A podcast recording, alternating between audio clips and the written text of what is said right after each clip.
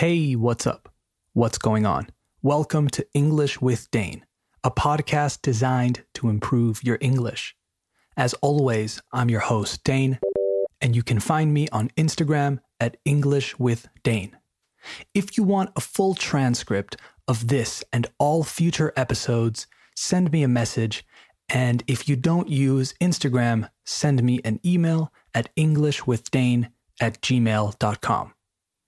Today's show is about my 10 favorite idioms in English. I had several questions about idioms from listeners, so I decided to do an episode dedicated to my favorite ones.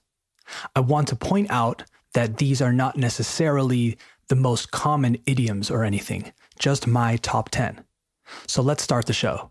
You are listening to the 30th episode of season 2 of English with Dane.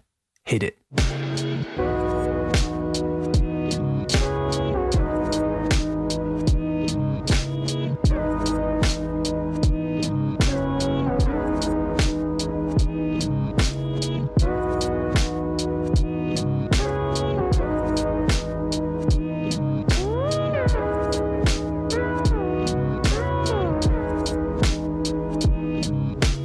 Okay, we have officially started the show, so let's talk about idioms. Before I give you my list, I would like to quickly explain what an idiom is. An idiom is a group of words in a fixed order that have a particular meaning that is different from the meanings of each word on its own. Once again, an idiom is a group of words in a fixed order that have a particular meaning that is different from the meanings of each word on its own, por su cuenta. A piece of cake, for example.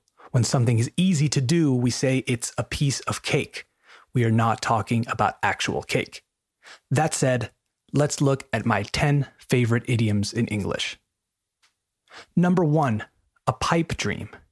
If something is a pipe dream, it is an extremely improbable scenario or something that is practically impossible. For example, my uncle wants to be a professional football player, but he is 50 years old. I told him I thought it was a pipe dream. It's just never going to happen.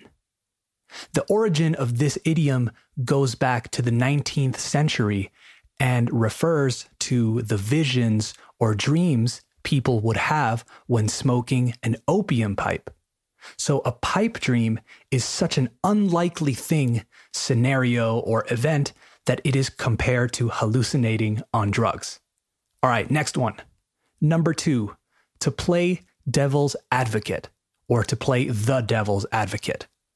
This one means to argue against an idea or attack an idea for the sake of debate, so just to debate that side, not because you necessarily believe it. We use the verb to play here because you are playing the role or the part of devil's advocate. An advocate is someone who defends or promotes a cause. Here's an example with devil's advocate. She was upset because he played devil's advocate all night instead of supporting her. Number three, to lose your touch. To lose your touch means to lose your ability to do something skillfully, right? Con habilidad. So if you used to play ping pong a lot and then you stopped for a few years and you try to play again, but you're not as good anymore, you've lost your touch. Okay, to lose skill and ease, habilidad y facilidad. Number four, to see eye to eye. This one's easy. To see eye to eye means to agree with someone, and to not see eye to eye means to disagree with someone. As simple as that. An example he said they didn't want to work together because they don't see eye to eye. Okay, to agree and to disagree. Number five, to ring a bell. To ring a bell means to sound familiar, vaguely familiar. In Spanish, we say que algo te suena when your friend mentions a name and you think you've heard it before, but you don't remember the specific context, that name rings a bell. I like to think of it as a little bell in your head that goes when something you kind of know comes up, surge. If you are forgetful, olvidadizo or olvidadiza, this is the idiom for you. Never say it sounds me for me suena, by the way. Say it rings a bell. All right, next, number six, up in the air, and not the George Clooney movie. If something is up in the air, it is uncertain. We don't know what's going to happen with it. We have to decide other things first. I've heard en el aire in Spanish to express the same thing. Here's an example. We can't decide yet because too many things are up in the air. We'll decide once we know more. Number seven, to go cold turkey.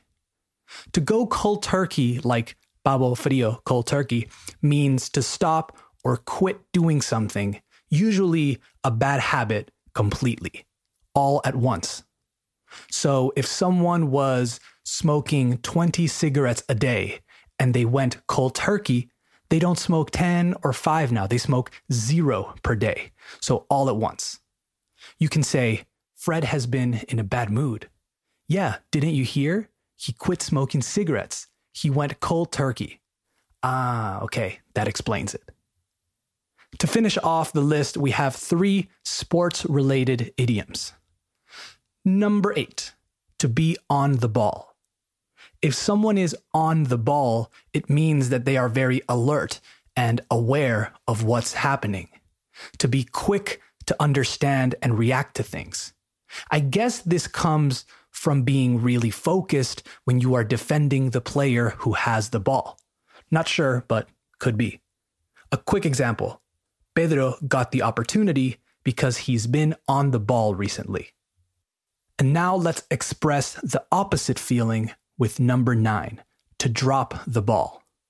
Firstly, the verb to drop means to accidentally let fall, okay, dejar caer. So to drop the ball means to make a mistake, maybe a big one or a stupid one, or to mishandle things. Basically, things went wrong because of something you did. If you were supposed to send an important email, but you forgot, you really dropped the ball, for example.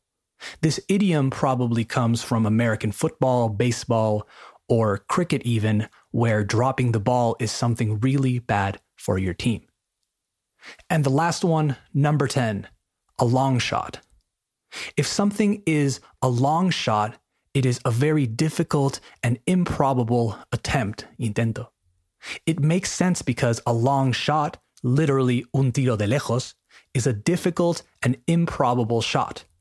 You can say something like, How are we going to get tickets to the concert? They're sold out. Well, my cousin has a friend who is friends with their manager. I know it's a long shot, but it's worth a try. All right, a quick recap before we finish. A pipe dream, an extremely improbable scenario. To play devil's advocate, to argue against an idea just for the sake of debate, solo para debatir, not because you believe in the idea.